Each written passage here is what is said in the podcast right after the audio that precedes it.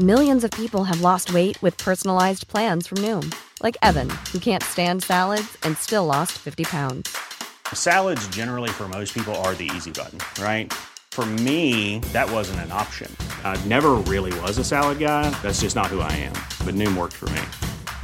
Get your personalized plan today at Noom.com. Real Noom user compensated to provide their story. In four weeks, the typical Noom user can expect to lose one to two pounds per week. Individual results may vary. Tarde a tarde, lo que necesitas saber de forma ligera, con un tono accesible. Solórzano, el referente informativo.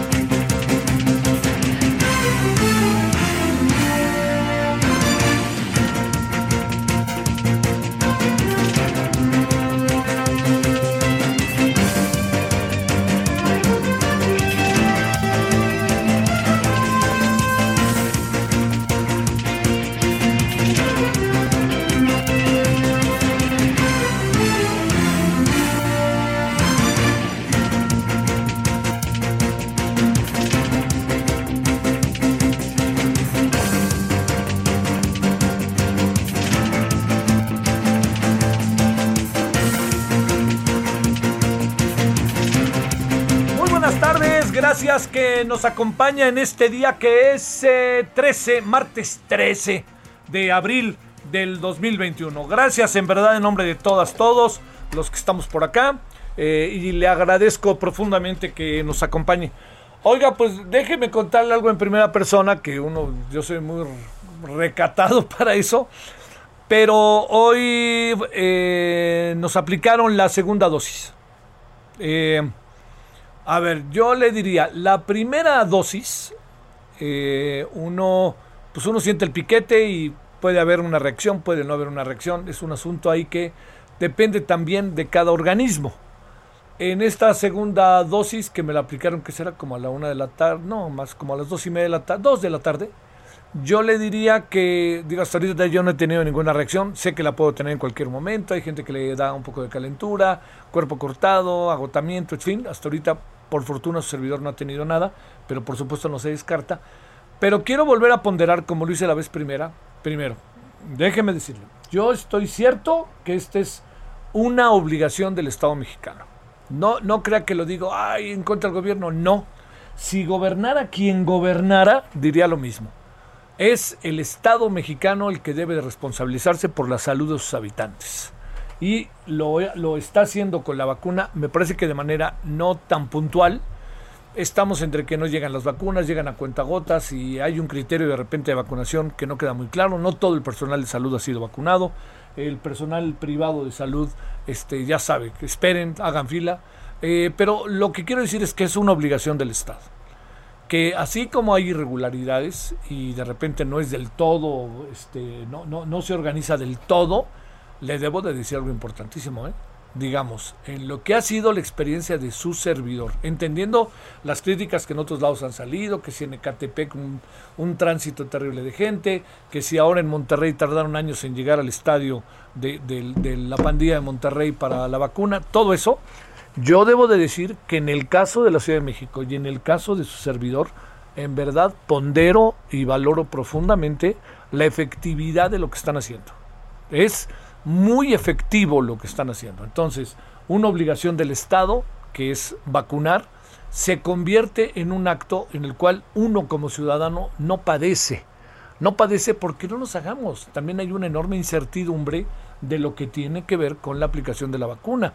Me vacuno, no me vacuno, me voy a volver a vacunar. Ya saben, ¿no? Todas esas cosas que de repente pueden estar sucediendo en la cabeza de uno. Y como me decían algunas personas, ¿no? Dice, lo que, lo que está sucediendo es este, ni más ni menos que, eh, que hay mucha gente que, que, dice, me contaba una señora padrísimo de las este, voluntarias, me dice, oye, yo llegué Oiga, yo llegué, dice aquí, y el otro día agarré, tenía así, me pidieron en silla de ruedas porque es una es un tramo largo, pero hay muchas sillas de ruedas para ir caminando, ¿no? Que eso que quede claro, más las personas que por algún motivo usan la silla de ruedas.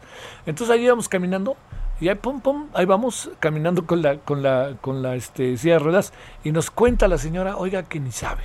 Dice, eh, ayer vinieron tres personas, las subimos a la silla de ruedas entramos, ya se habían vacunado la primera vez, ¿eh? venían ya la segunda, entramos aquí al Campo Marte y ¿qué creen que hicieron? Vámonos, no me quiero vacunar. Señora, la trataron de convencer los doctores, les dijeron que no, no, no, yo no quiero, no quiero, no quiero y no quiero. Y no se vacunaron por segunda vez, por favor. Entonces, hagamos algo, las personas que estamos en posibilidad de ser vacunadas, no perdamos este, la, esperanza, no perdamos el tiempo y echémonos para adelante lo más que se puede, porque en verdad que sí se lo digo, es importantísimo que hagamos este, esta segunda vacunación para cerrar el ciclo de la primera. Los que les toca la primera, no olviden ponerse la segunda y no le saquen con la primera, que oiga, pues si es un piquete, sí, y uno no sabe cuáles son las, este, las secuelas, pues bueno, estamos viendo que en algunos casos ya vamos teniendo más elementos. El tercer asunto ahí mismo es, yo le diría, hay una calidez y hay un espíritu de servicio que en verdad se lo digo, yo, yo, yo lo valoro mucho, porque estamos en situaciones que no son nada fáciles. Y los jóvenes particularmente, es gente joven, lo hace de una manera extraordinaria. Los eh, que aplican la vacuna otro tanto, le explican a uno, este, oiga, pues sí, vi si estaba lleno o no el este de la vacuna, pero como cualquier ciudadano lo hace, no es que yo creciera o estuviera en la desconfianza de que no lo hicieran, al igual que toda la gente, y ellos dicen, a ver, aquí está este botiquín o este botecito, vean, aquí está la vacuna, estas son las, estos son los seis que vamos a tener, y estas son las seis vacunas. Entonces van vacunando como de seis en seis, una cosa así. Y este, ya terminamos y ahora vengan para acá, a ver, ahí está una botella de agua, se pusieron, a, pusieron de música el listón de tu pelo, que es, este, que es la que tanto nos gusta, este, ¿no? De Los Ángeles Azules.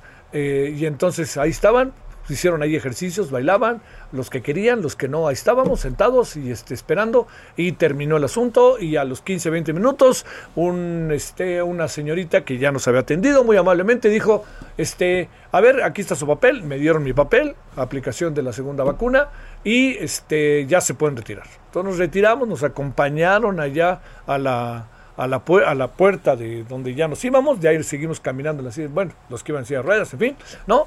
Y vámonos, y colorín colorado. Yo vi cuando me estaban vacunando, pues claro que vi cuando me estaban vacunando, por supuesto. Que me dolió un poquito, pues sí me dolió un poquito, pues yo supongo que, ok, hay, hay algunos que no les duele, ¿eh? nada, nada, que ni sienten.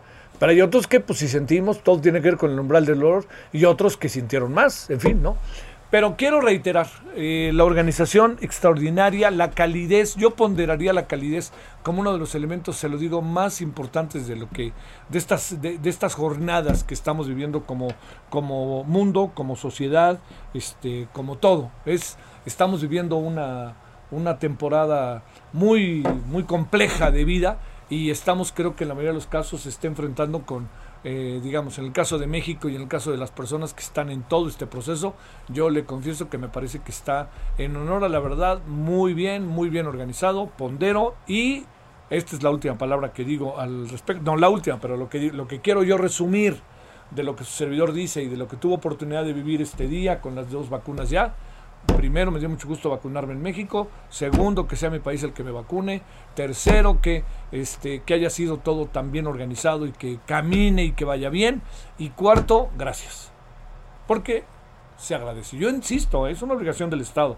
Pero el hecho de que uno se vea beneficiado, que a uno le, este, le, le, vacunen y que uno entienda que a partir de ahora tienen que mantenerse todo tipo de cuidados de los que ya se tenían, pero saber que uno tiene un mecanismo de defensa a uno lo hacen sentir tranquilo y yo supongo que al entorno en el que uno está se, también lo llevamos a sentir tranquilo. Así que, insisto, gracias eh, de nuevo y gracias a los que lo hicieron El, yo creo que es un trabajo fundamentalmente del gobierno de la Ciudad de México, la verdad.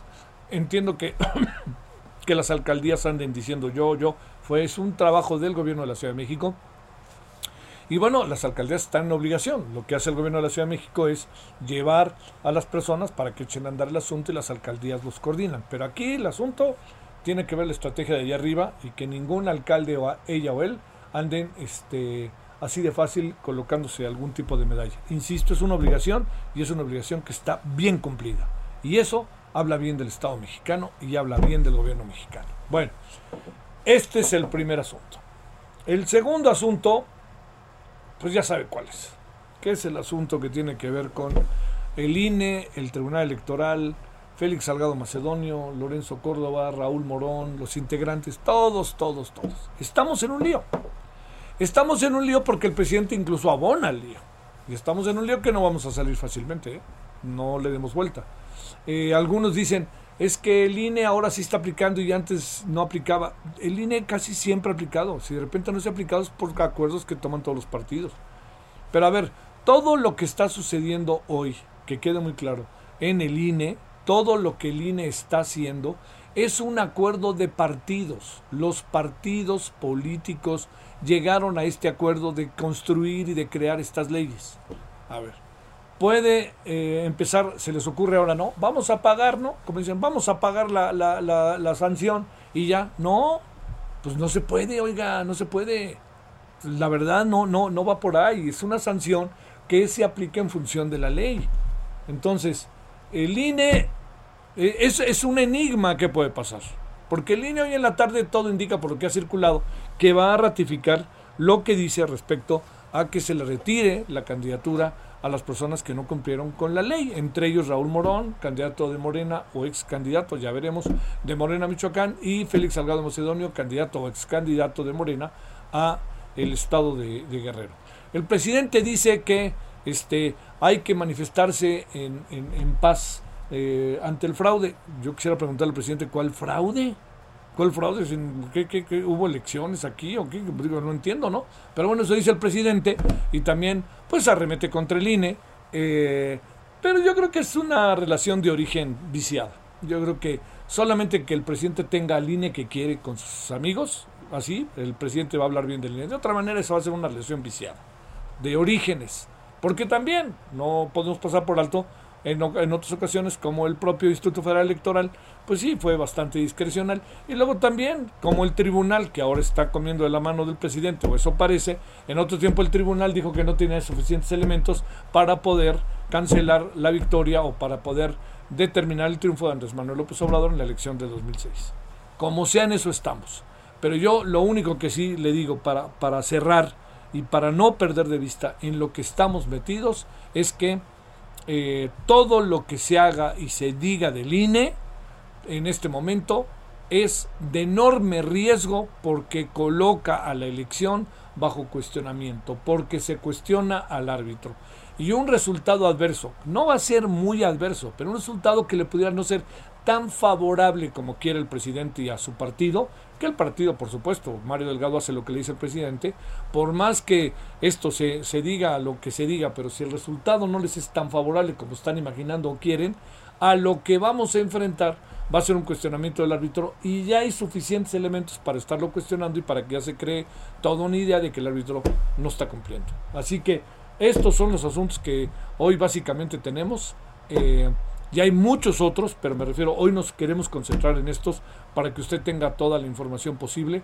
Y este, y por supuesto, ¿no? También hay uno que nos trae profundamente preocupados, que tiene que ver con el incendio allá en Tepoztlán, del cual hablaremos al rato, ¿no? Este, un, un, este, un incendio que en verdad le digo, este, es cada vez, cada vez más, eh, es más inquietante ¿no? Porque ya pega al estado de Morelos, pega al estado de México y está pegando en la zona sur de la Ciudad de México. Entonces ahí tenemos que rápidamente echarnos por adelante. Hoy ha habido muchas este, acciones, conferencias de prensa, intercambio de opiniones, búsqueda de solución, pero el asunto sigue ahí, ¿eh? así que hay que tener, así se lo digo, ¿no? Enorme, enorme atención de lo que está pasando de este muy bello estado que es Morelos y este muy bello pueblo o, o esta ciudad, como lo quiere usted decir, que se llama Tepoztlán. Bueno, ese es el asunto. Oiga, y bueno, para cerrar, como estamos hoy en la Champions, y a mí no se me pela la Champions, yo llegué a pensar que el, el, el Bayern München le iba a dar vuelta ¿eh? al partido. Pero Nanay aguantó a pie firme el, el Paris Saint Germain, el PSG, como dicen los franceses, y se mantuvo y pasó a la siguiente ronda eliminando al Bayern Múnich que fue campeón. Ojo con eso.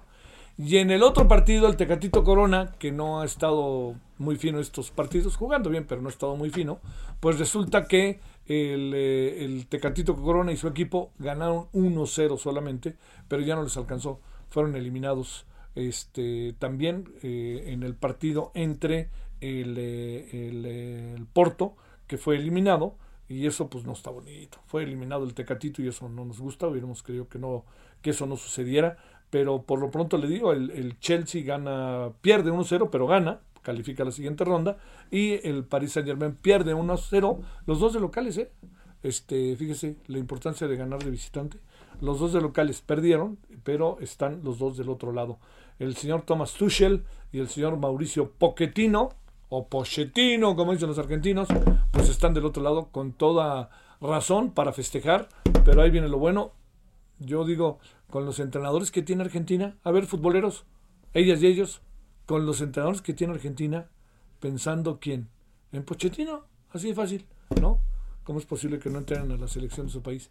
Hijo, es que las grillas allá han de estar. Imagínense, grillas de argentinas y argentinos, bolas. Bueno, le agradezco que nos acompañe profundamente. Espero que haya pasado hasta ahora un buen día martes. Y si le parece, vámonos con los asuntos de esta tarde. Solórzano, el referente informativo.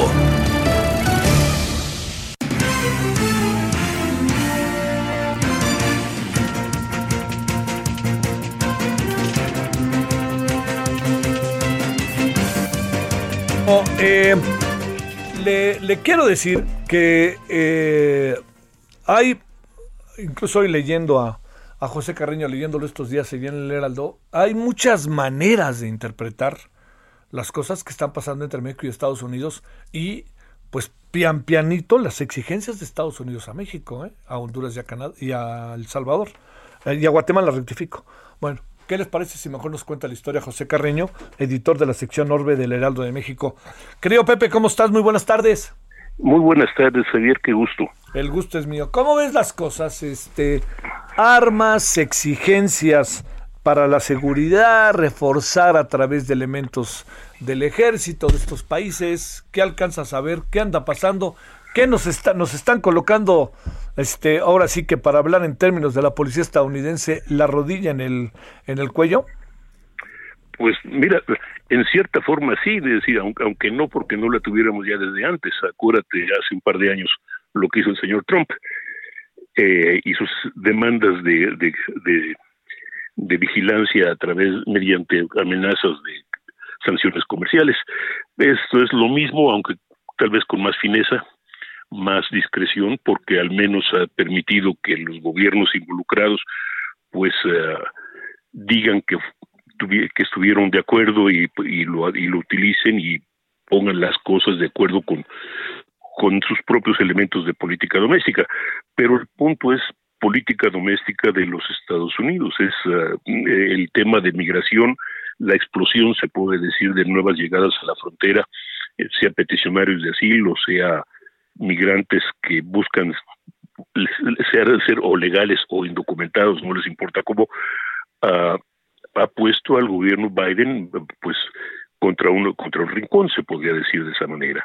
Y sin, y, sin, y, y además sin mentir el gobierno Biden una de las puntos importantes de la, de la campaña política de Biden el año pasado fue expresar su diferencia respecto a Trump en términos de migración respecto al muro fue subrayar el, el cambio político que de política más bien que habría durante el gobierno con su con su llegada al poder. Y en el momento en que llegó al poder pues esto actuó como un reclamo como una verdadera como, una, como una carnada para todos los que querían primero a, aquellos que legítimamente que, eh, esperaban llegar con, un, con una política cambiada, una política en que los Estados Unidos serían más receptivos, o bien ah, de, aquellos que simplemente buscan aprovechar el momento y tal como dicen en este caso el presidente López Obrador o el gobierno de Biden, traficar con el dolor y con la necesidad o con las ah, aspiraciones de mucha gente en Centroamérica y de paso en México también.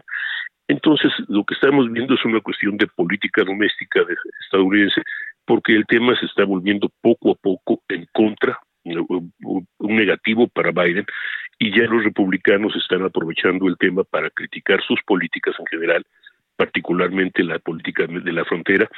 Ya el presidente Donald Trump, el expresidente Donald Trump, perdón, está retornando a su retórica de violadores, asesinos y que están llegando a los Estados Unidos las peores personas que se originan en esos países.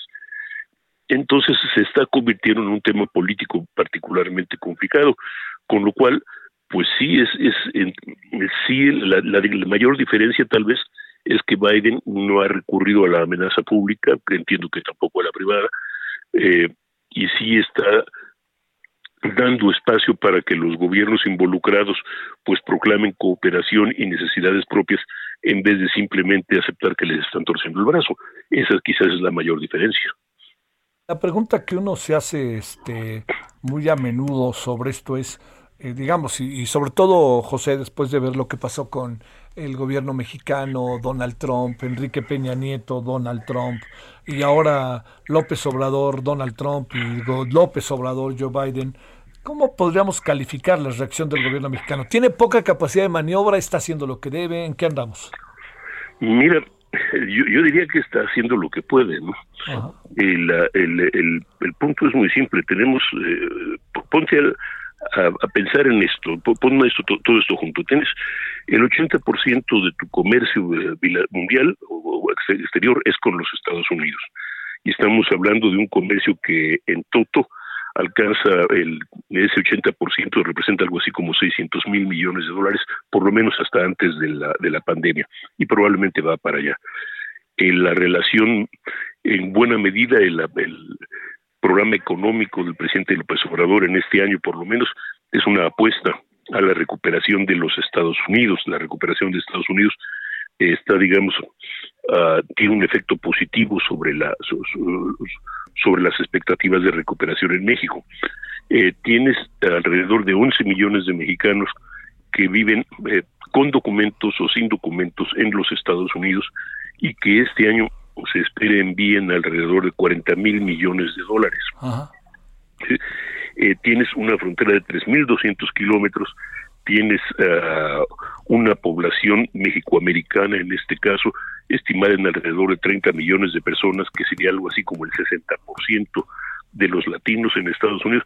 Entonces tienes al gobierno mexicano una situación muy delicada, porque sí, tanto por conveniencia política como por conveniencia económica, tiene la necesidad de cooperar, pero también la conciencia política y la necesidad económica de tratar de presentarlo como una cuestión en la que hay intereses mexicanos involucrados.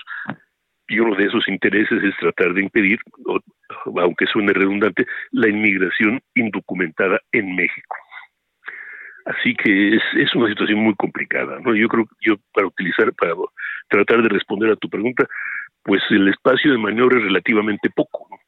Y dentro de ese espacio de maniobra relativamente laxo, pues se hace lo que se puede. sí. Este, a ver, eh, una última cuestión.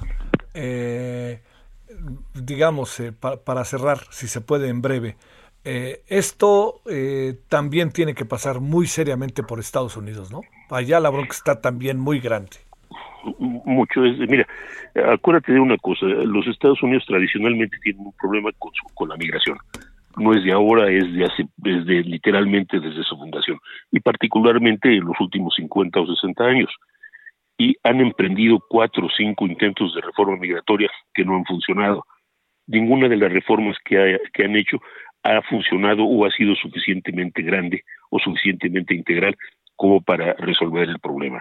Ahora, eh, están hablando, como en su momento habló también López Obrador, de uh, tratar de resolver el problema desde los orígenes.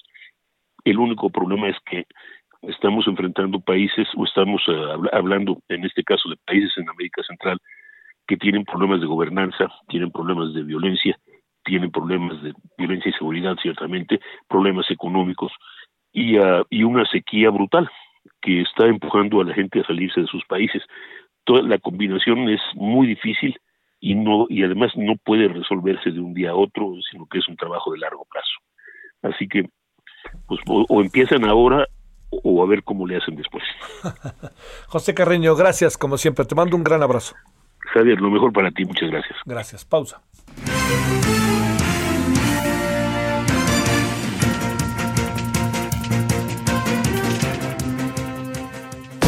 El referente informativo regresa luego de una pausa. Estamos de regreso con el referente informativo.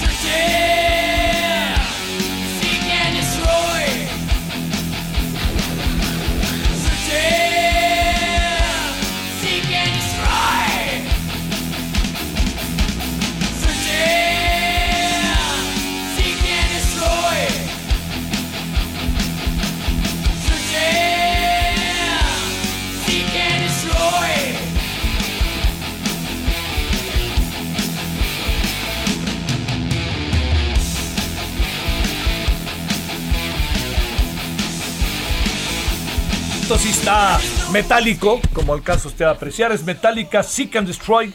En un día como hoy, pero del año 2000, o sea, el 13 de abril del 2000, Metallica demandaba a la plataforma Napster por compartir su música sin derechos, un caso que se convirtió, hay que recordarlo, vea usted las películas que se han hecho. Esto resultó terrible porque se convirtió en uno de los eh, hechos más sonados en cuestión de copyright en los Estados Unidos y cambió las reglas del juego. Así de fácil. Las cambio, las reglas en este sentido. Bueno, eh, Seek and Destroy, Metallica. A mí, ahí, mira, vela. Ahora sí bajó, ¿no? Ahora sí ahí viene. Ahora sí bajó. A ver. No, no. Mire. Así. O sea, usted decir, ¿quién bajó? Uno muy campechano que no nos pela, pero no más falta que entre Metallica y algo así, sí se asoma. Y mírelo. Hasta le cambió el, la cara, ¿eh? Conste que te consentimos hoy, ¿eh? Bueno. Bueno, Metallica aquí en el 98.5 de FM.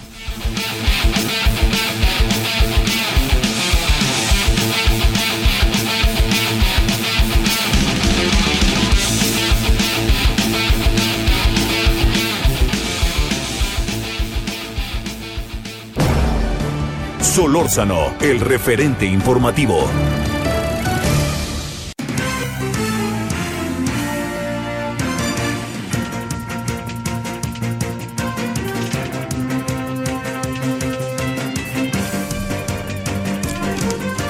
Bueno, vámonos al INE donde siguen pasando cosas, aunque no es la última puerta el INE. La última puerta es el tribunal, pero bueno, siguen pasando cosas y nos vamos para allá con Misael Zavala. Cuéntanos, Misael, ¿cómo estás? Javier, buenas tardes, buenas tardes al auditorio pues te cuento que el Consejo General del Instituto Nacional Electoral perfila mantener la decisión de cancelar los registros de Félix Salgado Macedonio y Raúl Morón como candidatos de Morena a los gobiernos de Guerrero y Michoacán respectivamente.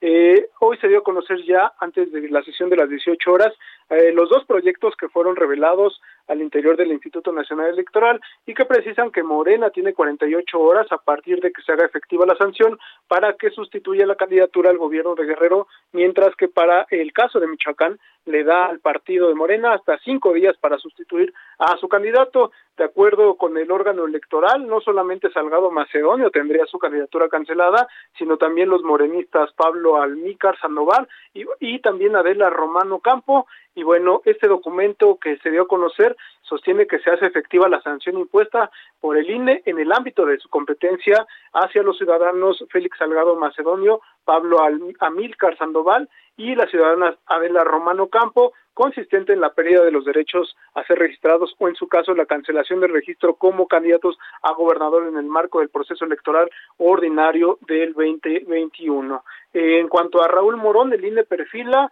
eh, pues que se haga efectiva también esta sanción eh, de cancelar su registro como candidato al gobierno eh, de Michoacán en este mismo proceso. Y bueno, como bien lo comentabas, pues esta no es la última instancia, sino que estos candidatos pues tienen también, eh, todavía pueden acudir al Tribunal Electoral del Poder Judicial de la Federación una vez que el INE hoy a las 18 horas pues vote esta definición que prácticamente pues ya está cantada Javier y que bueno le quitaría mantendría la, el retiro y la cancelación de los registros de estos dos candidatos morenistas. Bueno esto es un eh, es un eh, no está confirmado se filtra se asegura se dice pero no es un hecho no efectivamente es un proyecto que circuló al interior del Instituto Nacional Electoral.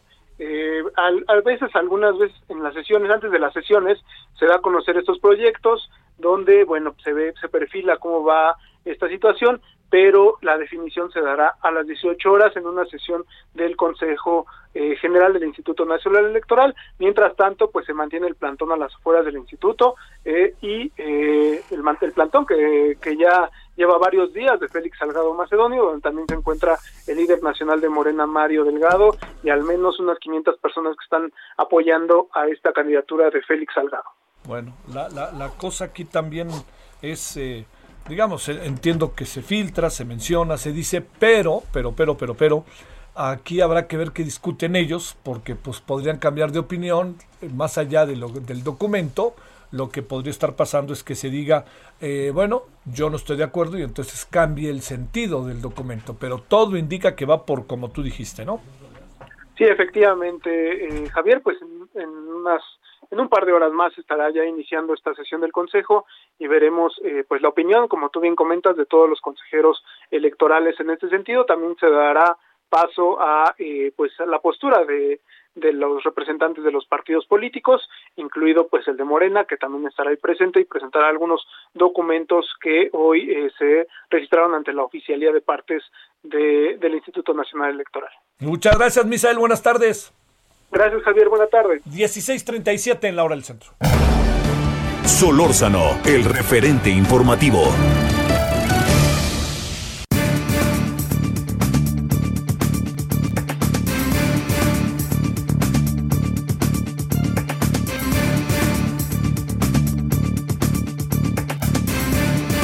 Jiménez es doctor en Derecho. Querido Julio, ¿cómo estás, abogado? Buenas tardes.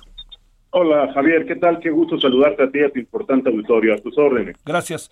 A ver, yo diría, ¿cuál sería la manera, entiendo que estamos cargados, Julio, de, de mucha pasión, de muchos enconos, de ánimos muy alterados y también de muchas interpretaciones respecto a lo que puede ser un artículo en una ley. Eh, yo te preguntaría, te pregunto más que preguntaría, te pregunto, Julio, ¿cuál, sería como la mejor manera de ver en lo que estamos eh, la manera que hay una manera política, pero también es, todos lo sabemos, hay una manera legal que es a la que hay que asirse vía Estado de Derecho. A ver, todos antecedentes para que nos digas cómo la ves. Javier, sin lugar a dudas, este fenómeno que hoy vivimos de incertidumbre política electoral en México como consecuencia de este proceso electoral, por demás histórico e inédito, este escenario en donde el Instituto Nacional Electoral, recordemos que este organismo constitucional autónomo, pues ejerce, ejerce eh, una ley, cumple ya se cumple una ley que fue aprobada en el Congreso de la Unión, aprobada por los legisladores incluso de Morena, este artículo 229 que da origen a este acuerdo pues emitido por el Consejo General del INE, donde bueno, pues es muy claro en la fracción tercera y cuarta donde habla de esta omisión o esta falta de cumplimiento de una obligación que tienen todos aquellos que desean ser candidatos, aspirantes o precandidatos a un cargo de elección popular. El contexto es muy claro, eh, Javier, hay dos vertientes, la política y la jurídica. Permíteme comentarte la primera. Pues mira, eh, eh, hay que reconocer que la presión mediática, que la, la, la estrategia política de Félix Salgado Macedonio, pues un político polémico, un líder guerrerense reconocido por precisamente este tipo de expresiones un tanto cuanto violentas, irresponsables, infundadas, expresiones que, bueno, lo ubican incluso en, condiciones probablemente constitutivas de delito, el delito de sedición, hay que revisar el artículo 130 del Código Penal Federal, el artículo 132, posible rebelión, pero bueno, obviamente esos son temas que ya de manera muy inteligente y estratégica el titular del Ejecutivo en la mañana pues ya, ya fue muy categórico, dijo, no hay violencia, ninguna expresión, ninguna amenaza. Y eso me parece muy bien, porque los mexicanos no podemos esperar que a una institución, que a una autoridad se le pretenda someter a través de amenazas o de violencia de cualquier naturaleza, Javier. Aquí la preocupación de carácter jurídico es que el propio Instituto Nacional Electoral violentó principios constitucionales, violentó formalidades de un debido proceso, violentó principios como la presunción de inocencia, el debido proceso, incluso eh, la duda razonable. Permíteme compartir contigo y con tu importante auditorio, Javier, que en este caso, pues evidentemente se violentan jurisprudencias tan importantes que son, bueno, ya una realidad constitucional y aquí nuestro importante auditorio no va a poder dejar mentir que evidentemente este tipo de presunción de inocencia es un derecho constitucional que eh, Félix Salgado Macedonio, a quien yo no tengo por qué defender. Los abogados, los analistas debemos ser absolutamente imparciales, pero también tenemos que ser absolutamente objetivos. Y te quiero decir que aquí el Instituto Nacional Electoral, Javier, cometió excesos, cometió una, interpretación no muy apegada a la técnica jurídica constitucional. Evidentemente, esta nula eh, individualización de la pena, esta sanción que lo condena a la cancelación del registro de su candidatura, es una omisión, es un incumplimiento de forma y de fondo que el INE pues no respetó, de ahí la resolución del pasado viernes, Javier, en donde de manera muy inteligente y estratégica y hasta política la sala superior del Tribunal Electoral del Poder Judicial de la Federación resuelve de manera parcial, revocando parcialmente este acuerdo y ordena 48 horas, 48 horas para que el INE se reúna resuelva, valore y ya sea que enmiende la plana o que acepte su responsabilidad. Yo te quiero decir que jurídicamente esta presunción de inocencia o duda razonable, que aquí habría, valdría la pena eh, aclarar que evidentemente el señor Félix Salgado Macedonio, el señor eh, eh, Raúl Morón Orozco y los demás candidatos, perdón, precandidatos a cargos de elección popular sancionados, pues deberían haber sido notificados formalmente, deberían haber sido oídos y vencidos en juicio, deberían haber garantizado su derecho de garantía de audiencia, tendría que haber respetado sus derechos humanos y sobre todo la presunción de inocencia y el debido proceso.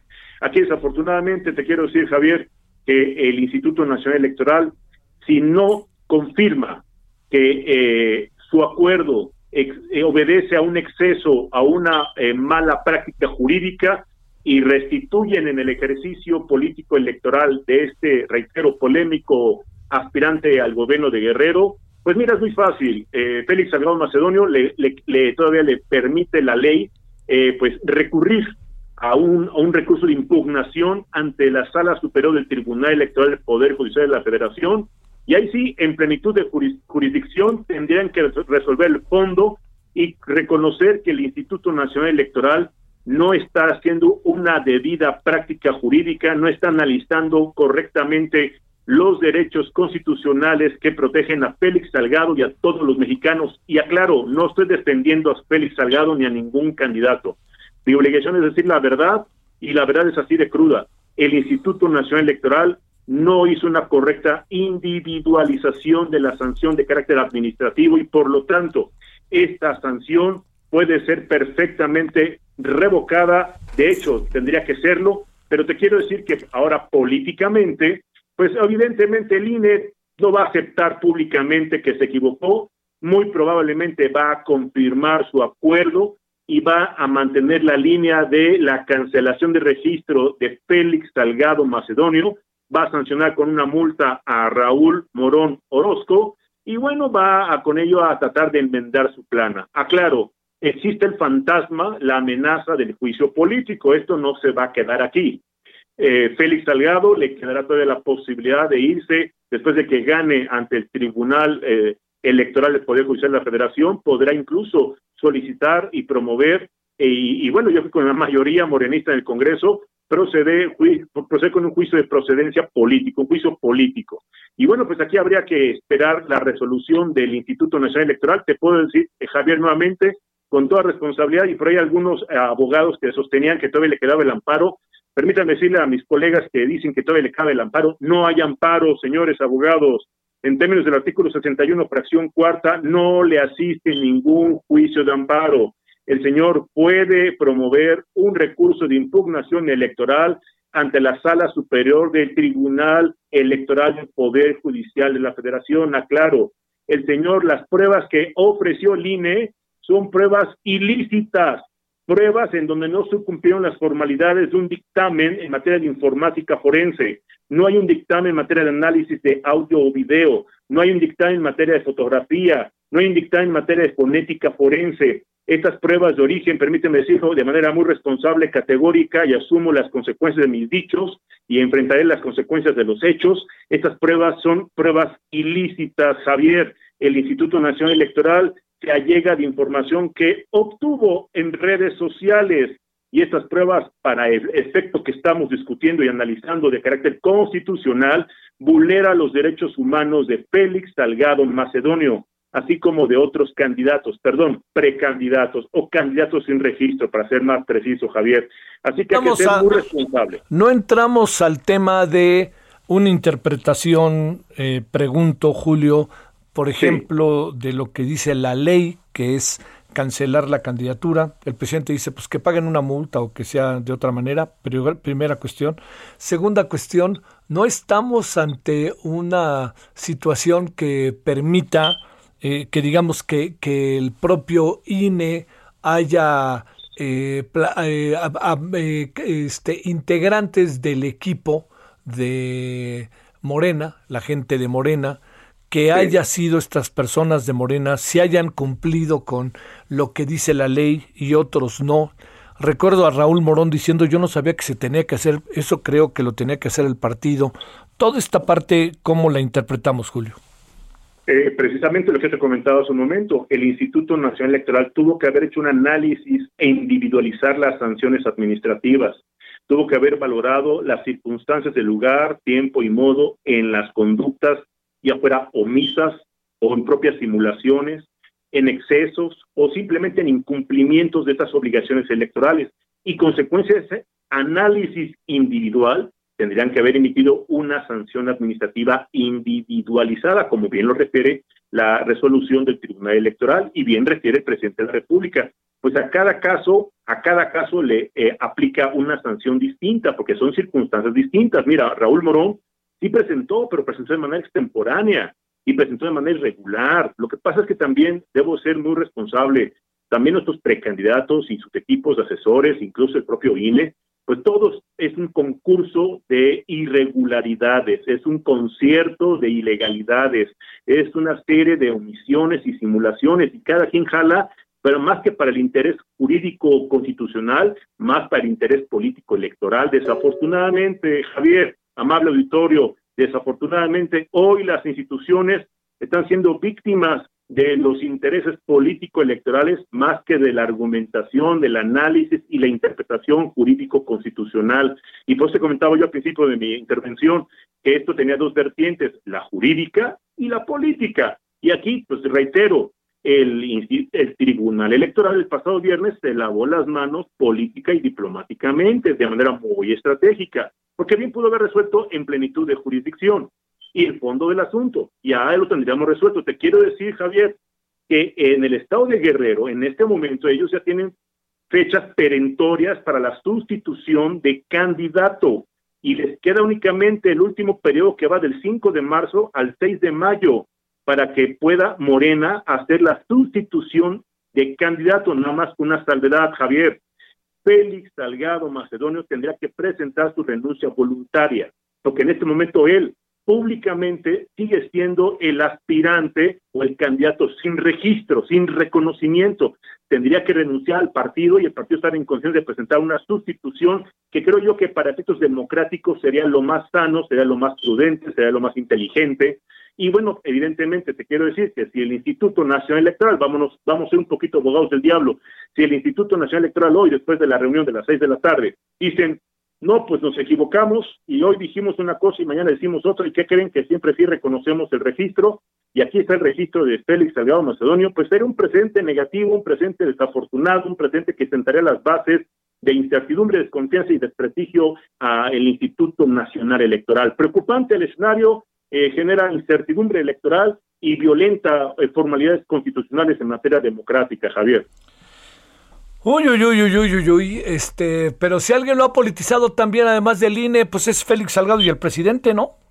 Señor, efectivamente, de manera estratégica y por demás inteligente, ellos se han capitalizado y han establecido una estrategia de autovictimización, de autoflagelación. Se están autoflagelando para que ante la opinión pública le digan al pueblo bueno y sabio, miren, el Instituto Nacional Electoral no deja que el pueblo vote libremente por un candidato, porque además te quiero decir algo, ¿eh? Irónicamente, un hombre que presuntamente, y aclaro aquí otra vez reconociendo el principio de presunción de inocencia, presuntamente había sido señalado, había sido pues, denunciado probablemente por un delito o por conductas probablemente constitutivas de un delito de naturaleza sexual. Incluso este tema no se resolvió y quedó en, el, en la incertidumbre total, el desprestigio, el señalamiento, la acusación mediática. Sin embargo, ellos han sido muy audaces. El presidente de la República, de manera muy inteligente, muy prudente y muy estratégica, digo, perdón, no es presidente por ser tonto. Tonto es el que cree que López Obrador es tonto. Aquí hay que ser muy responsables. López Obrador, el presidente constitucional de los Estados Unidos mexicanos es un hombre inteligente, es un hombre estratega, es un hombre que sabe, que conoce de la vieja política mexicana. Y, y su compadre, Félix Salgado Macedonio, es otro hombre que ha capitalizado, reitero, la presión mediática y la manipulación política a nivel nacional. Reitero, jurídicamente es un escenario, políticamente es otra realidad. Y hoy México vive una triste realidad en donde los intereses político-electorales están por encima, reitero, del interés público y del criterio jurídico constitucional, Javier. Bolas, mi querido Julio. Gracias, Julio Jiménez, que estuviste con nosotros. Eh, Javier, al contrario, gracias por la oportunidad y me mantengo al pendiente para ver cuáles son las reacciones de esta resolución del Instituto Nacional Electoral. Muchísimas gracias. Agradecido, muchas gracias, Julio Jiménez, doctor en Derecho. ¿Cómo la ve? Así de fácil. Bueno, esta es una mirada totalmente distinta de la que hemos escuchado incluso en estos micrófonos, ¿eh? E incluso en la noche en Heraldo Televisión. Eh, ahí, vamos a ver qué razones esboza, presenta, determina esta noche, esta tarde noche, el Instituto Nacional Electoral. Eh, porque hay cosas que plantea Julio que parecen bueno, es una mirada totalmente diferente, pero estos mismos argumentos, aquí es lo que decía yo, por eso cuando empecé la entrevista decía interpretativo, cuando empecé la entrevista dije, viene un terreno interpretativo de las leyes, hay quien lo ve de una manera y quien lo ve de otra manera. Bueno, vámonos. ¿Cómo está el incendio, Augusto Atempa, en todo lo que corresponde, Tepoztlán, Estado de México y ahora también el sur de la Ciudad de México? Adelante. Eh, Javier, muy buenas tardes. Así es, pues ya se está controlando el incendio del bosque de Tlalpan, un incendio que inició alrededor de la 1.30, una de la tarde, y que fue en la parte alta de este bosque, es uno de los pulmones de la Ciudad de México, y por eso fue que hubo un gran despliegue por parte de bomberos y de protección civil. Lo que ayudó mucho, Javier, es que abajo del bosque de Tlalpan hay un pozo de agua. Es ahí de donde empezaron a sacar eh, pues agua para poder eh, pues, controlar las llamas, el fuego que se registró esta tarde y fue así como ya empezaron a controlar este incendio. Y he de platicarte que pues a pesar de que estaba este incendio, no se cerró al 100% el bosque, estaba abierto para pues aquellas personas que realizan ejercicios en la parte baja del bosque y esto debido a que pues ellos no podían llegar a la parte alta, la parte alta todavía estaba resguardada por protección civil y poco a poco fue consumiendo, bueno, fue controlándose, perdón, el fuego Ahorita pues ya amenaza la lluvia la zona sur de la ciudad y es que los últimos días no había llovido tanto, no había llovido fuerte, había caído algunos algunas lloviznas.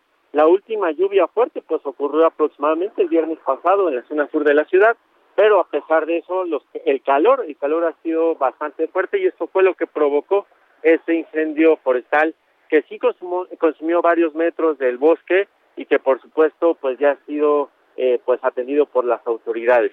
Sale, muchas gracias, buenas tardes Augusto. Estamos pendientes. Al rato más información sobre esto, pausa.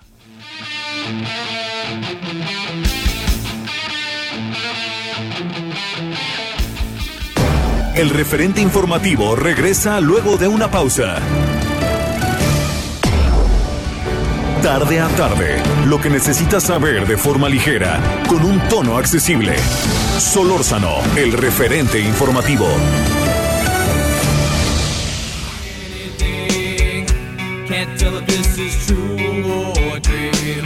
Deep down inside, I feel the scream.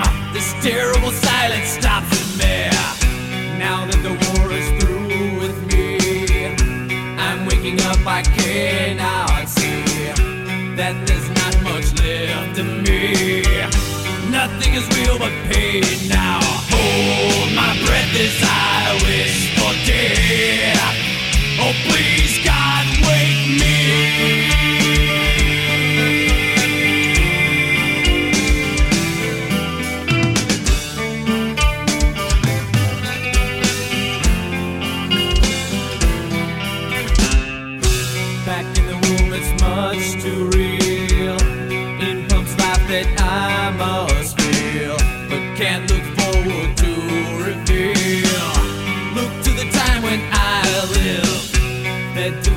tube sticks in me, just like a wartime novelty, tied to machines that make me be.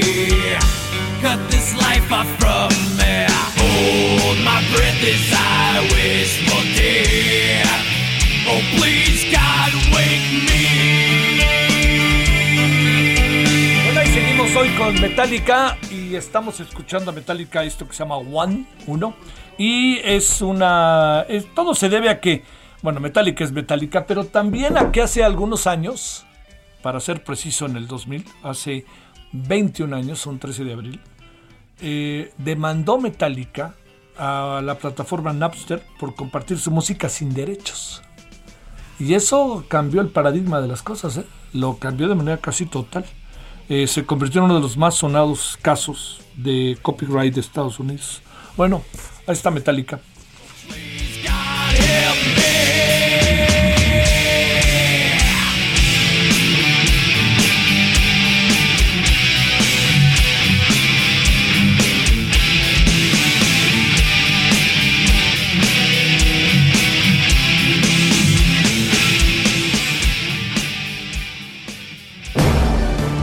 Solórzano, el referente informativo.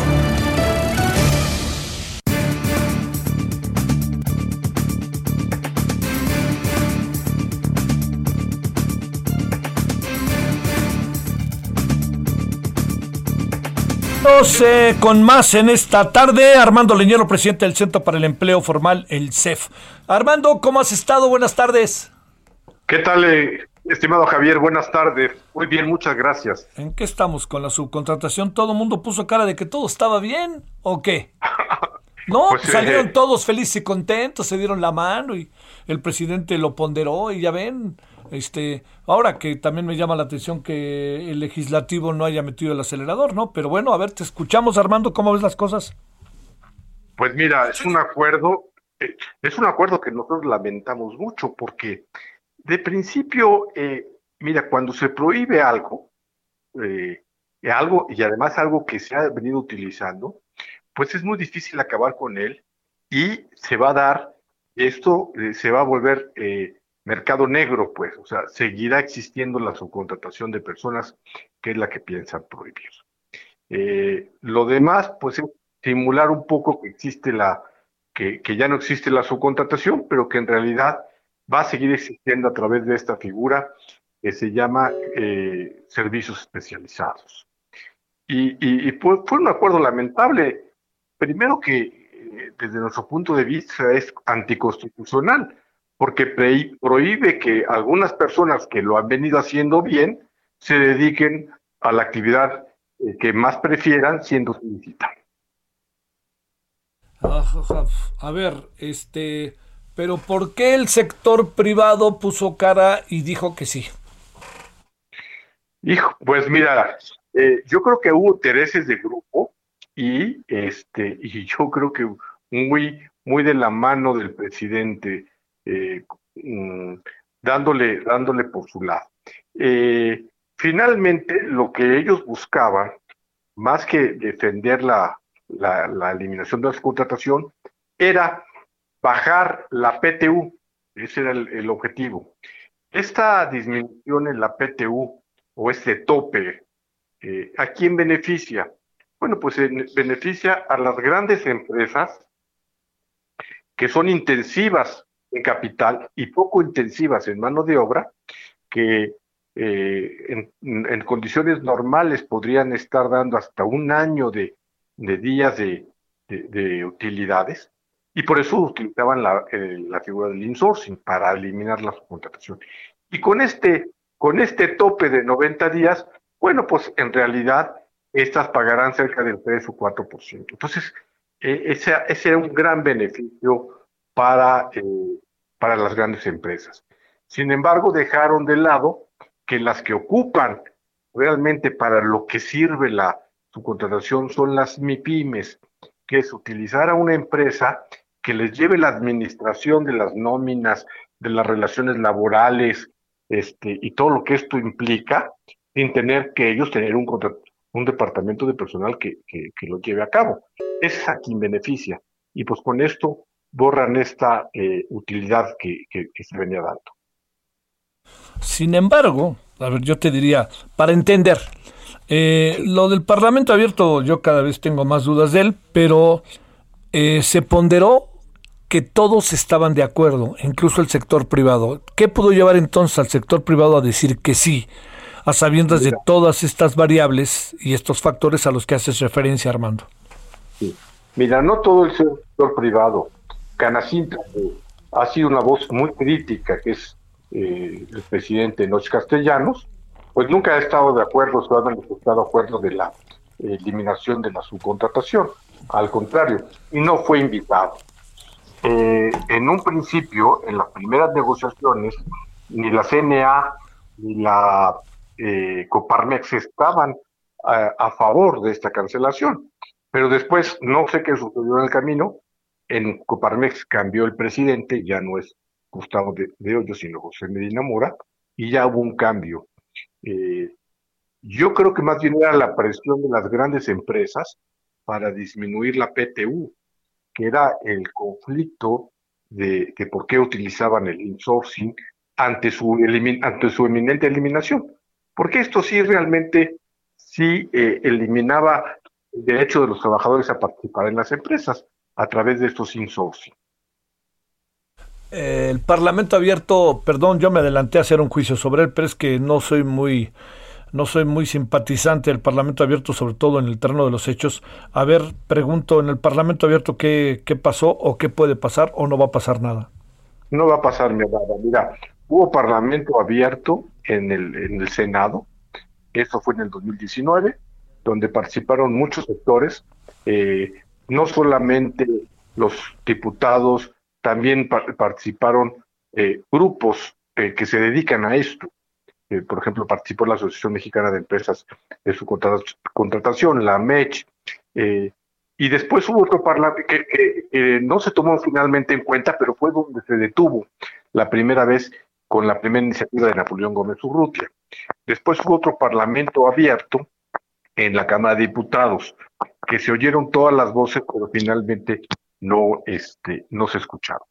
¿Qué hubo aquí en el último? Pues nosotros decimos que en lugar de parlamento abierto, de convocar eh, el presidente a los realmente interesados, pues hubo un, palacio cerrado, decimos nosotros, donde se invitaron a los cómodos, que son los líderes sindicales, este, como Napoleón Gómez Urrutia y, Pedro Aces, eh, que les conviene y están, siempre han estado muy interesados en que suceda esta prohibición, no tanto por los intereses de los trabajadores, sino por intereses particulares, y por otro lado, eh, la representación patronal, que más bien buscaba los intereses de las grandes empresas y no de las pequeñas empresas. Híjole, oye, eh, estamos en una situación verdaderamente, este, digamos, al final vamos a enfrentar, eh, pues ahora sí que la terca realidad. ¿Qué va a pasar cuando esto se eche a andar y qué va a pasar cuando sea el Parlamento abierto y a la mera hora acaben este, aprobando? ¿Qué supones? Pues mira, hoy, hoy se acaba de llevar a cabo en la Comisión del Trabajo de la Cámara de Diputados, hace unos momentos se terminó la votación, votaron 50 50 eh, a favor y 10 en contra y dos abstenciones, donde ya se aprobó y seguramente mañana pasará a votar, a votarse y luego, eh, una vez que se vote, pasará a la Cámara de, Senadores. En la Cámara de Senadores van a aplicar la mayoría, sobre todo en la Comisión del Trabajo de la Cámara de Senadores, pues pasará sin, ninguna, sin ningún problema y también en, en la votación en el Pleno. Por lo tanto, eh, seguramente tendremos el primero de mayo una nueva legislación que le sirve al presidente muy bien para vender eh, esa lucha que siempre ha dicho contra la corrupción eh, y no solo el caso solamente del trabajo, sino en el caso de la ley eléctrica, en el caso de, de las pues de otras cosas más que, han sucedido, como las como los fideicomisos. Bueno, pues venden muy bien, pero que al final de cuentas pues no hay resultado alguno y que finalmente vende políticamente muy bien para, a un mes de las elecciones, ¿verdad? Eso va a suceder. A ver, ¿y qué va a pasar con los trabajadores? Pues mira, eh, de los 4.6 millones van a suceder, va, a haber tres caminos. Las empresas grandes, las eh, que usaban insourcing, eh, muchas de ellas los incorporarán en sus nóminas ya que la presión de pagar eh, grandes utilidades, el 10% que representa en algunas ocasiones hasta un año de días de, salario, pues entonces ya estarán más cómodos con un 3-4%. Este, entonces eso los incorporarán a sus nóminas. Otros, muchas empresas de su contratación simularán que son empresas de servicio, se registrarán en la Secretaría del Trabajo, este, seguramente habrá corrupción dentro de la Secretaría del Trabajo, como la ha habido siempre, que son las causas por las que tenemos esta evasión, una de las de tantas causas, y entonces seguirán, eh, a lo mejor en la vía más legal, pero seguirán dando este trabajo a través, a través de una subcontratación. Y los más, los más de ellos pasarán a la informalidad, o serán 100% informales, o utilizarán eh, eh, figuras como pagarles por honorarios cuando no lo son para evitar las cargas del seguro social y las prestaciones, etcétera. Esto es lo que va a suceder. Y eso en el, en el corto plazo. Y en el mediano plazo, el crecimiento del empleo formal será menor. Mm, te doy un dato por qué, por qué decimos esto. Eh, en los sexenios anteriores, en el de Fox, en el de eh, eh, Calderón y en el de Peña Nieto, en el que más creció, prácticamente el doble en el de Peña Nieto con el Calderón, fue en el de Peña. ¿Por qué? Porque la ley laboral lo facilitó. O sea, es una ley que ayudó a tener mayor empleo formal. Muchos dicen que con salarios bajos. Sí, pues puede que sí, pero son mucho más altos y con mucho mayor beneficios que los que están en la informal, que todos los que están en la informalidad. Mm. Bueno, el futuro, ¿qué nos va a colocar? Porque también los trabajadores, los sindicatos, pues se defienden de eh, un conjunto de derechos que pierden los trabajadores con la subcontratación, etcétera, etcétera, Armando. Sí, mira, los sindicatos están muy cómodos porque muchos sindicatos, sobre todo Urrutia y Pedro Aces, ¿qué harán? Pues se volverán los nuevos outsourceros, serán aquellas personas que ahora den servicios especializados a través de sindicatos. Entonces, para ellos es muy buena la figura de la de los servicios especializados. Los trabajadores pues tendrán que pelearse, pero pero mira, eh, va a ser difícil. Hoy tenemos 36 millones de personas que tienen un empleo formal, remunerado, pero que este, de esas 36 millones solamente 23 están en la formalidad. Por lo tanto, tenemos 10 millones de personas pues que podrían pelear y tuvieran todas las prestaciones y no están porque prefieren eh, tener un dinero y no gastar en un juicio porque pelearse pues cuesta, ¿no? Entonces yo se preferirían ganar menos como tenemos a millones de, de personas. Y eso y eso nos llevará pues a que a que tengamos menor ingreso, mayor pobreza laboral como ya se ha incrementado en el, en el, en el último año. está muy este, grave. Es, que está, grave, está grave porque además este hay como muchas opiniones, ¿no, Armando? Muchísimas opiniones. Eh, depende también a quien le preguntes, pero sí. pero sí hay muchas opiniones que ven con buenos ojos.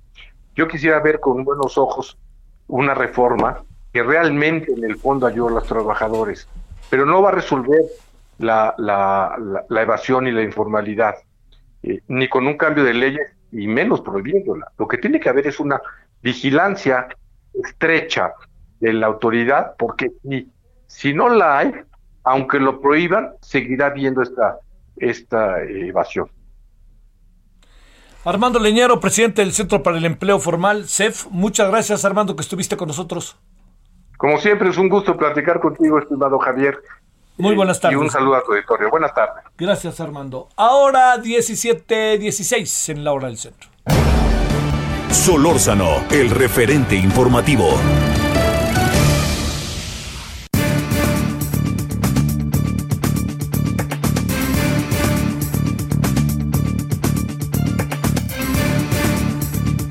Bueno, vámonos eh, con el incendio allá en, zonas, en la parte del cerro del Teposteco, que ha alcanzado zonas ya algunas viviendas. Bueno, a ver, veamos. Eh, Enrique Clement Gallardo, coordinador de protección civil del Estado de Morelos. Enrique, ¿cómo has estado? Buenas tardes. Buenas tardes, Javier, a tus órdenes. Y este, primero, desmentir esa parte, no ha alcanzado ninguna vivienda. No ah, qué bueno. Ninguna vivienda. Qué bueno. Y hemos tenido mucho cuidado de precisamente cuidar esa parte eh, los cerros eh, son muy complicados en este caso para atenderlos, pero sí hemos tenido mucho cuidado de que no llegue a las viviendas. Lo que sí ha pasado, te pregunto, Clementes, han tenido que desalojar viviendas. No, tampoco, no hemos tenido que desalojar viviendas, no, no ha sido necesario. Eh, si bien es la molestia del humo y, y, este es lo único que tenemos de peligro para la población, eh, también la población ha, ha, participado muchísimo. Hay brigadas eh, comunitarias aquí muy bien entrenadas, eh, capacitadas en, en, el área que nos han apoyado bastante de, aquí de Tepoztlán. Pero este, no hemos tenido la necesidad de hacer ninguna evacuación ni tampoco hacer, eh, vamos, no, no se ha puesto en predicamento ninguna de las viviendas alrededor del, del incendio. Híjole, a ver, este, ¿cuál es el estado de las cosas? Porque sí creo en este momento, Enrique, que, que uno escucha cada versión, me mandan hasta videos en donde uno dice, pues están las casas ahí cerca, pero no hay nada, pues como finalmente la autoridad que sea la que nos diga exactamente qué pasa. Adelante, Enrique. Sí, mi buen Javier, yo te quiero decir, estamos trabajando, trabajamos aquí en una mesa, es una mesa de trabajo, es un eh, donde estamos trabajando diferentes dependencias, tanto federales, estatales y municipales, incluso con la comunidad, y aquí se recolecta y se concentra toda la información, en toda la información que sale de aquí, la información que tenemos de cada uno de los puntos de donde se está dando el incendio, y sí pido a la población eh, que evite de creer toda la toda esa información que de repente sale en las redes sociales que no tiene ningún sustento. Te comento, efectivamente desde el día domingo tuvimos este incendio, se comenzó a atacar, se comenzó a atender a combatir eh, por parte de las diferentes dependencias que ya comenté, que es eh, CONAFOR, CONAM, Secretaría de Desarrollo Sustentable, Coordinación Estatal de Protección Civil del Estado de Morelos, con el propio ayuntamiento, las áreas de protección civil y protección ambiental, e incluso se integran la Guardia Nacional, la Secretaría de Defensa Nacional y la comunidad muy importante. Eh, te digo que hay varias eh, brigadas eh, comunitarias que ya están capacitadas desde el, desde el mismo domingo. El, el lunes, desde el domingo se evaluó que se tenía que hacer este uso de una aeronave, se evaluó, se, se tuvo la, la, se hizo pues la, la solicitud del mismo domingo, pero por cuestiones técnicas no se pudo tener el helicóptero el día de ayer y sin embargo hoy eh, con intervención muy importante también de la Coordinación Nacional de Protección Civil, la coordinadora Laura Velázquez, tuvimos también eh, la aportación de tres helicópteros, no solamente uno.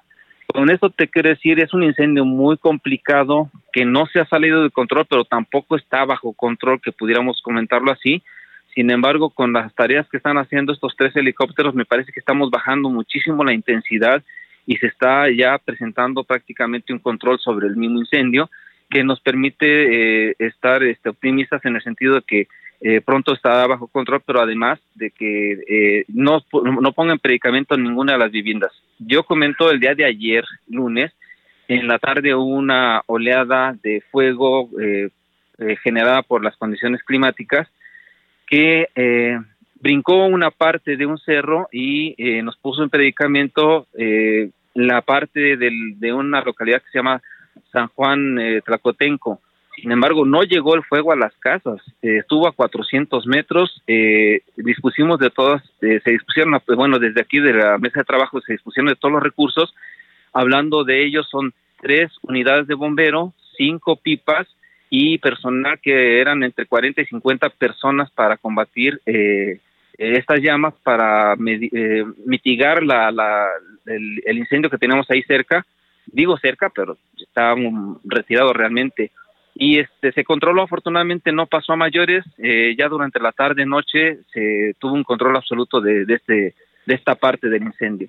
De ahí en fuera, ninguna otra localidad está o ha estado en, en predicamento. A ver, este, hay, hay varias, varias cosas. Creo que de alguna manera las ha ido respondiendo Enrique de planteamientos que te iba a hacer. A ver, uno, este, eh, llegó al campamento o cerca del campamento de los scouts de Mextitla, este, y ahí también te pregunto, se, desmiente con lo que nos estás diciendo que no hubiera llegado ayuda de los helicópteros como han subido muchas personas en redes. Hombre, tenemos desde las 7 de la mañana, este, ya eh, estaban saliendo los helicópteros, llegaron aquí porque fueron a cargar, fueron a diferentes eh, eh, actividades técnicas antes, llegaron aquí a las 8 y 10, 8 y cuarto, teníamos ya este, el primer helicóptero, inmediatamente llegó otro. Tenemos tres helicópteros, dos de Conagua y uno de la de la de Guardia Nacional. De la Sedena, perdón. Sí, de la Sedena. El que hubiera llegado al campamento de los scouts allá arriba del, del cementerio por allá, ¿algo o no? No, no teníamos planeado llegar allá. Se nos ofreció ese campamento para poder poner nuestro centro de mando, que el centro de mando lo tenemos en, en eh, las canchas de fútbol que están abajo del centro de, de Tepoztlán por cuestiones logísticas. Irnos allá requería este, escondernos un poquito más y es más complicada la entrada para las pipas, para cargar, eh, para cargar este eh, combustible, para poner los baldes de agua. Era muy complicado estar hasta Mestizla. Por esas razones que nos quedamos aquí pero no no teníamos planeado llegar a, a con Lo que quiere decir es que también en ese campamento se acercó el fuego, pero no pasó de ahí. Ah, si me comentas que iba a llegar fuego a Mezquita, no. Mezquita, el campamento de Mezquitla se encuentra abajo de uno de los cerros y atrás hay fuego, pero nunca estuvo y nunca ha estado en predicamento este campamento Vamos, ninguna parte urbana ha estado a menos de 3 kilómetros, salvo el día de ayer que se brincó el fuego y que estuvo a 400 eh, metros de, distancia de una de las comunidades, de una de las áreas urbanas. El hecho de que también, a ver, te, reporto lo que me han reportado desde ayer. Eh, San Juan Tlacotenco, que el incendio del paraje San Jerónimo y que estaba llegando al pueblo, eso también lo desmentimos. Sí, es correcto. Eh, es el que comento, llegó a del origen. 400 metros que nunca puso en predicamento ninguna vivienda, ninguna unidad, ninguna casa. Sale. Eh, eh, digamos, en cuanto a personas que estuvieran lesionadas o atrapadas, ¿cuál es el parte en este momento, Enrique Clemente? Sí, mira, el día de ayer tuvimos algunas personas que se atienden por diferentes razones. Puede ser porque estuvieron muy, muy expuestas al fuego, por intoxicación, intoxicación ligera y algunas por algunas quemaduras leves o algunas lastimaduras, algunas afectaciones leves, nunca en predicamento de su integridad física. Siete de ellas sí se enviaron a, por la cuestión de la intoxicación y por cuestiones este, médicas, se enviaron a revisión a los hospitales. Eh, son unas personas que quedaron ayer, el día de ayer, atrapadas, pero que no eh, estuvieron atrapadas un momento, pero que fueron rescatadas, fueron auxiliadas y evacuadas por personal eh, mismo de las brigadas.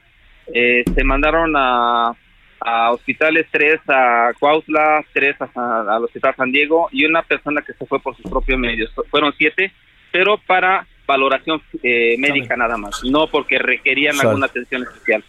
Enrique Clement Gallardo, coordinador de Protección Civil del Estado de Morelos. Gracias, Enrique. Al contrario, a la orden, mi buen Javier. Muchas gracias a ustedes por permitirme informar. Gracias. Por favor, gracias. Ahí está. Desmentir muchas de las cosas que se han dicho. Acá está el informe oficial, ¿eh? Suponemos que ese es, ¿no? Bueno, pausa.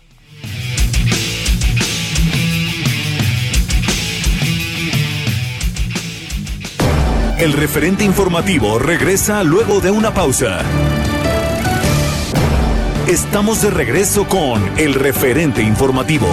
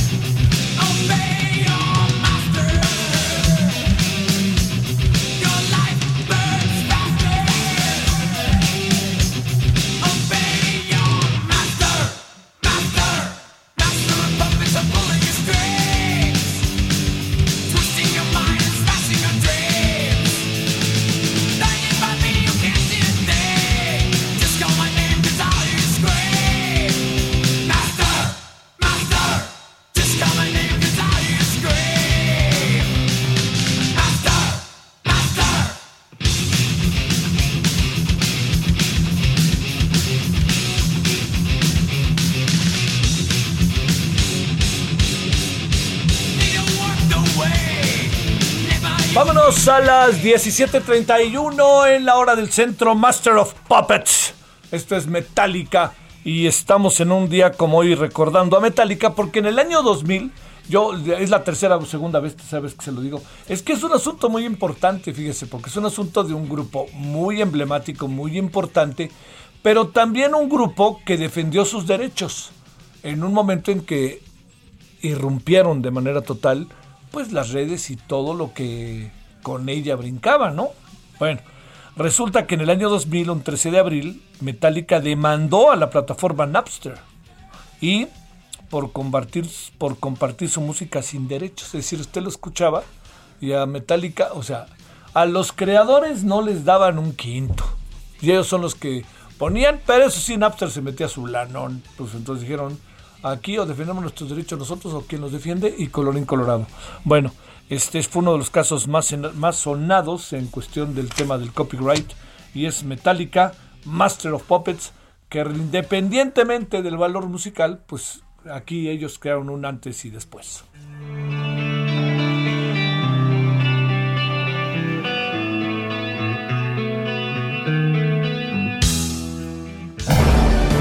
Solórzano, el referente informativo.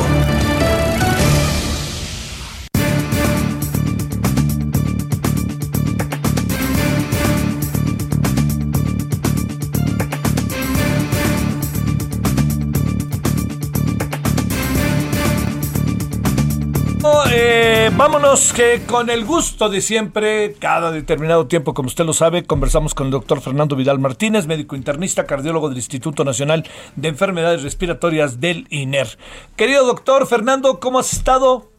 Muy, muy bien, Javier, aquí con toda con todo este bullicio que acaba de lanzar la Organización Mundial de la Salud con respecto a México y que obviamente pues no es un poco nada agradable por algunas situaciones de comentario, pero bueno, la realidad ahí está, pero creo que eh, algunas cosas sería muy interesante comentar. Y bueno, pues con el gusto de siempre a tus órdenes, Javier. Bueno, oye, este muy muy efectivo hasta ahora el proceso de la segunda vacuna, hasta ahora, ¿eh? Esa es mi impresión. Hoy hoy me tocó la segunda vacuna ahí en el Campo Marte y de una gran efectividad, de una gran calidez y rapidito se lo iba saliendo, entraba la gente, la ponían ahí a un rato sentada y vámonos, ¿no? Y el que sigue y el que sigue muy muy bien organizado en honor a la verdad. ¿eh?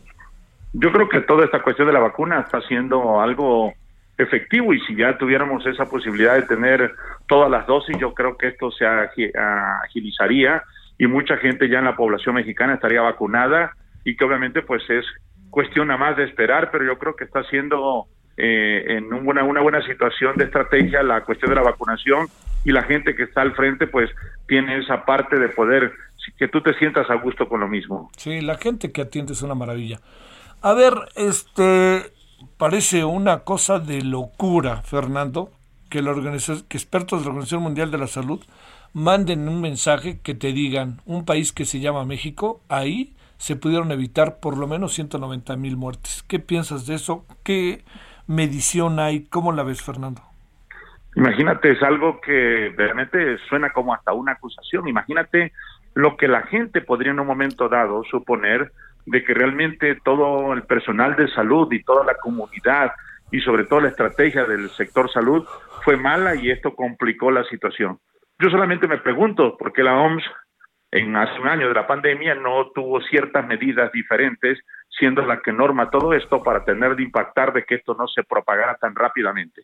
¿Y por qué una universidad de California no mejor también hace un estudio americano donde hay más de eh, más de 5 millones de contagiados y más de 500 mil muertes? ¿Y por qué a México lo topan como eso? Es realmente, a mí en lo personal me sonaría como una poca la acusación, y no espero que tenga un tinte político esto, porque esto complicaría mucho la cuestión de un periodo electoral y de ahí podrían agarrarse mucha gente para situación. Yo creo que habría que valorar y determinar realmente punto por punto qué es lo que realmente yo escuché el mensaje, leí la revista Forbes donde hacen una cuestión de referencia al respecto y verdaderamente si es una cuestión que podría complicar todo esto sí somos el tercer país, las estadísticas nos crucifican, pero yo creo que había que valorar factor por factor qué fue lo que condicionó todo esto. Realmente sí no se aplicaron las medidas de contingencia, si realmente no aprendimos, si realmente hay eh, eh, cierta eh, situación de la población, cierta situación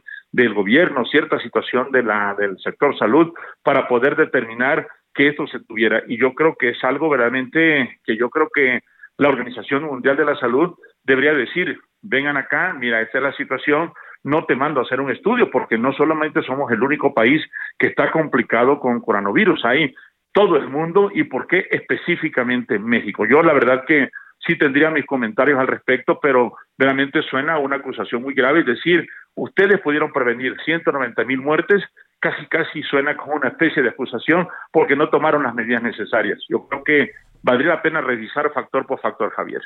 De bote pronto, cuando tú como parte de, la estrategia, como hombre de primera línea de batalla contra el coronavirus, este, viste lo que pasó, pero también viste lo que no se hizo, eh, parece una, este, diría yo, parece un, un, exceso lo que dice la Organización Mundial de la Salud o cómo lo tendríamos como que colocar para tratar de entender más allá de, evitar lo más que se pueda, no entrar en los tintes políticos? Yo creo que habría que ver por qué la Organización Mundial de la Salud determina el enviar una situación de estudio con respecto a México. ¿Por qué no a Brasil? ¿Por qué no a Colombia? ¿Por qué no a Italia? ¿Por qué no a China? ¿Por qué no a otro país en especial para poder determinar todo esto? Yo creo que hubiera valido la pena saber por qué la Organización Mundial de la Salud hace esto al respecto. Si yo estoy fallando, vamos, yo como jefe, vamos a llamarle así, te llamo y te digo y te siento, oye, ¿sabes qué? Estás teniendo mal una estrategia, las cosas están complicando, ¿qué está sucediendo? Tenemos que revisar las estadísticas, estás teniendo mucha mortalidad, estás teniendo una situación donde las cosas son totalmente diferentes, dime qué está pasando, qué estamos haciendo mal, yo te voy a ayudar, en fin, toda una serie de cuestiones importantes y factores que podrían, pero no lanzar un estudio y lanzarlo así, que tal, realmente ha revolucionado la noticia, no solamente a la población general, a la comunidad médica, sino a nivel mundial. Hay reacciones totalmente que son verdaderamente importantes y colocan a México en una situación bastante difícil. O sea, no hay que tomar parte, es decir, es que todos somos mexicanos, todos somos México y esto realmente la Organización Mundial de la Salud, yo creo que sí tuvo un exceso de decir, ok, sí mando el estudio, pero te llamo, mira, están sucediendo estas cosas antes de vertir toda una información porque la gente está complicando y está diciendo, bueno, realmente va a suceder lo que pasaba en el inicio de la pandemia, que la gente no se quería hospitalizar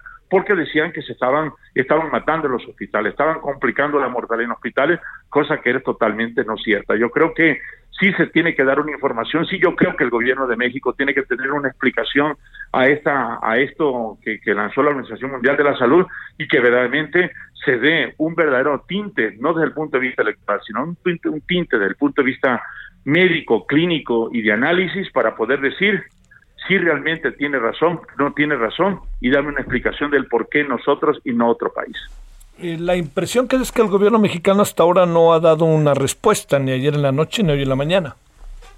Sí, yo, yo realmente, yo, yo realmente te puedo decir que como gobierno, pues yo hubiera ya lanzado una, una cuestión de lo que estoy comentando, de pedir una explicación a la Organización Mundial de la Salud, por qué me etiquetas a mí como un país para un estudio, qué realmente qué es lo que quieres saber, qué realmente lo que viste, qué realmente nos quieres informar de que no estamos preparados, estamos haciendo malas cosas, pero yo creo que no sucedió así, lanzan realmente toda la información de lo que analizan y eso pues complica todo realmente habría que ver, eh, eh, eh, pareciera que el, el, sistema de salud de nuestro país está haciendo mal totalmente las cosas por todo lo que está sucediendo, porque no es el gobierno, somos todo el sector salud al que se está complicando en todo esto. Yo creo que es algo que realmente tendría que analizarse muy a fondo y que realmente la Organización Mundial de la Salud diera una explicación certera de todo esto y que el gobierno mexicano saliera a la luz para poder decir esto que surgió de la, de la, de la OMS pues estamos analizando a ver qué está sucediendo, porque si no, pues imagínate, la, la, población mexicana puede complicar todo eso a pesar de que se estén vacunando,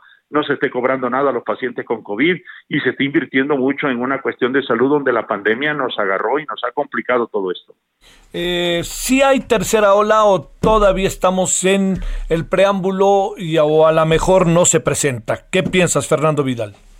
Mira, yo creo que con tanta gente que se ha vacunado, a lo mejor la cantidad de contagios sea menor, pero como dije en la última entrevista, hay que esperarla porque la población que acudió a las masividades son gente más joven, gente que no está vacunada y que esto obviamente puede complicar. Yo realmente el fin de semana estuve en un lugar donde verdaderamente me llamó la atención y está en un estado en verde y la población aparte parece que se había advertido, hay que irse a a formar y hacer todo esto porque esto es como una fiesta y no pasa nada. Yo la más le quiero recordar que un foco verde significa menor cantidad de, cantidad de contagios, pero que no haya contagios. Significa menor mortalidad, menores ingresos hospitalarios, pero significa que todavía el virus se tiene.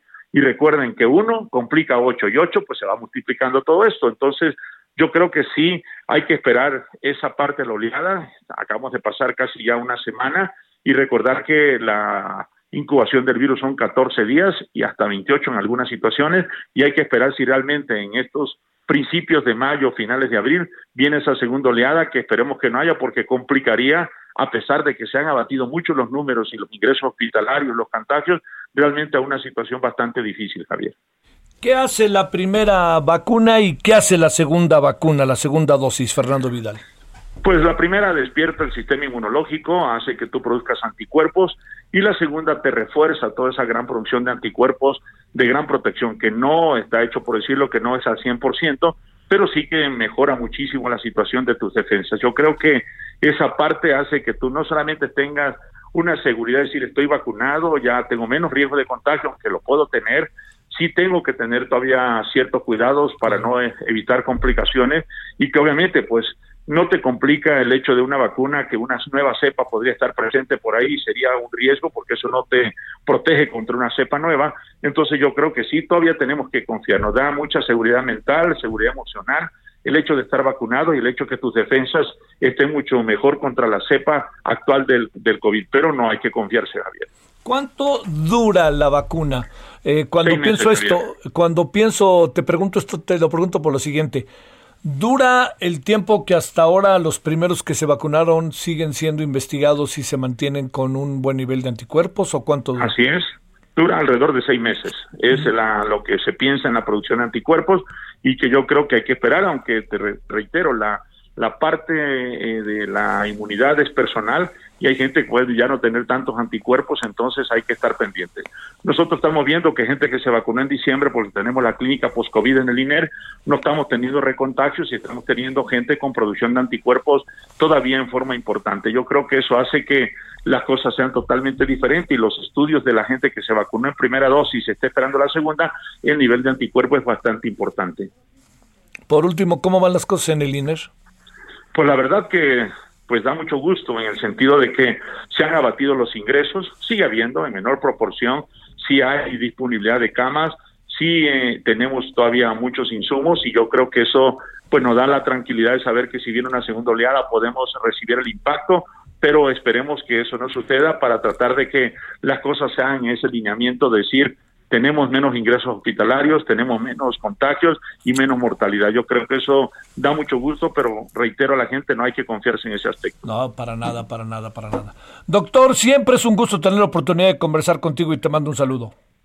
Pues muchísimas gracias, Javier. Yo creo que valdrá la pena esperar a ver la respuesta del gobierno mexicano a este impacto que se tiene de la Organización Mundial de la Salud y ver realmente cuáles fueron los factores que condicionaron toda esa que a mí en lo personal me parece un dedo en el renglón como de acusación, pero bueno, habría que determinar qué realmente es lo que se tiene y que se analice en forma muy estricta si realmente fue una equivocación o si realmente fue que las cosas sí sucedieron porque el COVID nos ganó por muchas enfermedades crónicas generativas que tiene este país. Valdrá la pena analizarlo y tomar medida en eso, Javier, y como siempre un gusto estar a tus órdenes. Un saludo y que la segunda vacuna haya sido mucho mejor y excelente para ti, Javier. Muchas gracias y te mando un gran saludo, doctor. Buenas tardes. Igualmente, buenas tardes, Javier. 17:45 en la hora del centro. Solórzano, el referente informativo. Balance Inmobiliario es presentado por Inmobiliaria 20.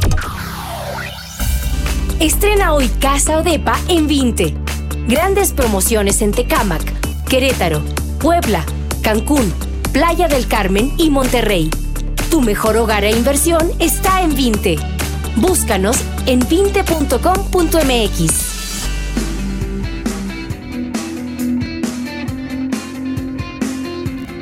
Queridísimo arquitecto Horacio Urbano, ¿cómo has estado? Te saludo con gusto.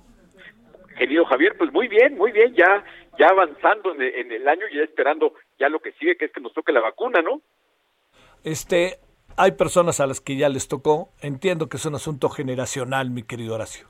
Yo estoy prácticamente a horas, así que no es tema, ¿eh? Estamos, no tienes, estamos unos cuantos, estamos en cuenta regresiva, ya con muchos deseos de que nos toque la vacuna famosa. Oye, a ver, es una pregunta interesantísima esta que, que bueno, este planteamiento, ¿no? Es un buen momento para comprar un bien y colocarlo en Airbnb. A ver, ese, oye, es una pregunta que mucha gente se hará por pequeño o grande que sea su, su bien inmueble. Pues mira, es una pregunta importante porque parece mentira, pero siempre los ladrillos, y lo hemos platicado aquí varias veces, son el destino de inversión favorito de los mexicanos en tiempo de crisis. Más en momentos como estos, cuando los precios por la emergencia no han podido subir, les vaya, no ha habido un, un alza de los precios, no ha habido un desplome del sistema sistema financiero que veamos reflejado en desaparición de los créditos hipotecarios o en disparo al alza de las tasas de interés, como ya nos ha pasado en otras crisis. Entonces, pareciera que es un buen momento, así sigue la tendencia, la tendencia es que la gente sigue comprando bienes raíces y muchos de ellos lo están haciendo con la expectativa de ponerlo en Airbnb, que como habíamos, como, como todos saben, es una plataforma que tiene ya algunos años operando donde uno puede viajar y, y, hospedarse, en lugar de llegar a un hotel, hospedarte en una plataforma, haces tu reservación y consigues una casa para tener lo que dice la publicidad, que puedas no, no, de, de ser la experiencia de ser un nativo de las ciudades, no llegar, no, no un turista, ¿no? Entonces, eso suena muy bien y funcionaba todo dar en el mundo porque para muchos mexicanos era padrísimo llegar a cualquier país de Europa y encontrar una casita, un departamentito en un barrio bonito de las ciudades que se visitan, se reservaba por Airbnb, se pagaba en Airbnb y de pronto lo que nos pasó con la pandemia es que dejamos de viajar. Entonces, obviamente muchos de estos destinos donde la, la, la, los que habían comprado la propiedad esperaban las rentas, porque es evidente que si tú rentas una propiedad por día es bastante más caro que si las rentas por mes. Entonces, mucha gente lo hacía, lo hacía pensando, si tengo una propiedad en una buena zona o en un destino turístico que no uso siempre, a lo mejor lo que puedo hacer es cuando yo no lo use, la, la pongo en Airbnb y con lo que rento por dos o tres días o cuatro o cinco días, según el precio, voy a obtener lo que obtendría rentando la propiedad completa por un mes. Y eso sonaba muy bien hasta este momento que pasó lo que veíamos de la pandemia y entonces lo que está sucediendo son dos vertientes. Dos vertientes que verás que, el resultado es bien chistoso porque por un lado muchos de estos inversionistas no están pudiendo tener la rentabilidad que esperaban porque la propiedad no está en una zona de gran demanda turística. Entonces lo que hicieron es tener que poner su propiedad que tenían en el Airbnb, ponerle en el inventario de viviendas en renta normales, lo que significaba aceptar que van a recibir menos dinero de rentas. Y eso, para gente que estaba pagando esta propiedad con un crédito, es un trancazo enorme, ¿no? Entonces eso financieramente ya los, los destrozó. Por otro lado, hay, hay la, la, la, eh, la expectativa muy interesante de que hay segmentos turísticos que están empezando a retornar. O sea, veíamos que muchas de las de los destinos turísticos de México ya están de nuevo los vuelos internacionales. Ya lo, la buena noticia del avance en la vacunación de Estados Unidos hace que cada día más norteamericanos puedan viajar con la seguridad de estar vacunados y ellos están empezando porque muchos, a ver, si tú vas a viajar tendrías que hacerte la pregunta, ¿qué prefieres? Llegar y correr todos los riesgos pandémicos y pospandémicos en un hotel o en una casa donde estés totalmente aislado y tú eres el que te encargas de todo. Es una decisión. Entonces, por un lado, está la de las la de las inversionistas de Airbnb que tuvieron el problema de que compraron una propiedad y ahora tuvieron que ponerla en renta normal y están recibiendo mucho menos dinero del que esperaban poner Airbnb. Y eso se empata con la situación de quienes están teniendo un regreso de sus de Airbnb, porque el turismo los está reconociendo como una opción interesante, lo mismo, y no estamos hablando de destinos de playa, si tú te vas a ir a San Miguel de Allende, a lo mejor te suena más atractivo rentar una casita en, o un departamento en Airbnb que irte a juntar con la gente en un hotel. Entonces, es, es muy interesante lo que está pasando. Yo diría que sí, que sí es un buen momento para comprar como inversionista, porque los precios de las propiedades están bien, los créditos están en muy buen momento y otras opciones de inversión están muy paradas. Entonces, si tú te pones a ver únicamente, estrictamente como inversionista, creo que es una buena oportunidad. Si te pones a ver además con los valores adicionales que tiene el bien raíz, que es el hecho de que es algo físico, tangible, que te vas a poder meter ahí, que en un caso de emergencia, pues caramba, lo ocupas tú para vivir. Entonces, me parece que es un magnífico momento para pensar en una en una inversión de este tipo, querido Javier. Ándale, yo no, no, no lo hubiera pensado. Ahora, es cierto lo que dices, un Airbnb en un pequeño pueblo, por decirlo de alguna manera, una pequeña ciudad, eh, adquiere una dimensión.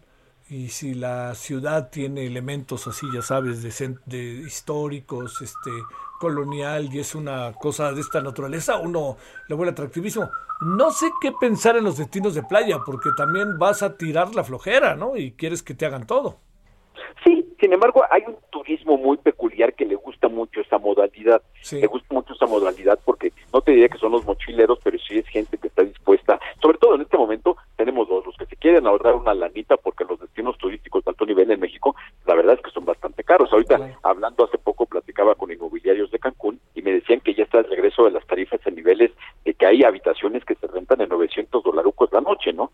Entonces, pues caramba, eso, eso sí es una verdadera pasta que te da para rentar varias veces una, un super penthouse eh, eh, con una magnífica ubicación, ¿no?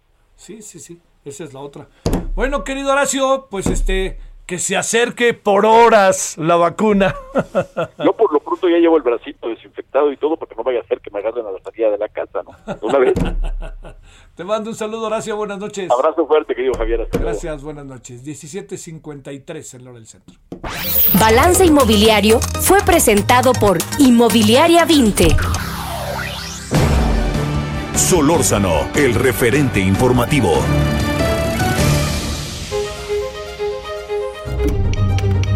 Ruta 2021, la ruta hacia las elecciones presenta.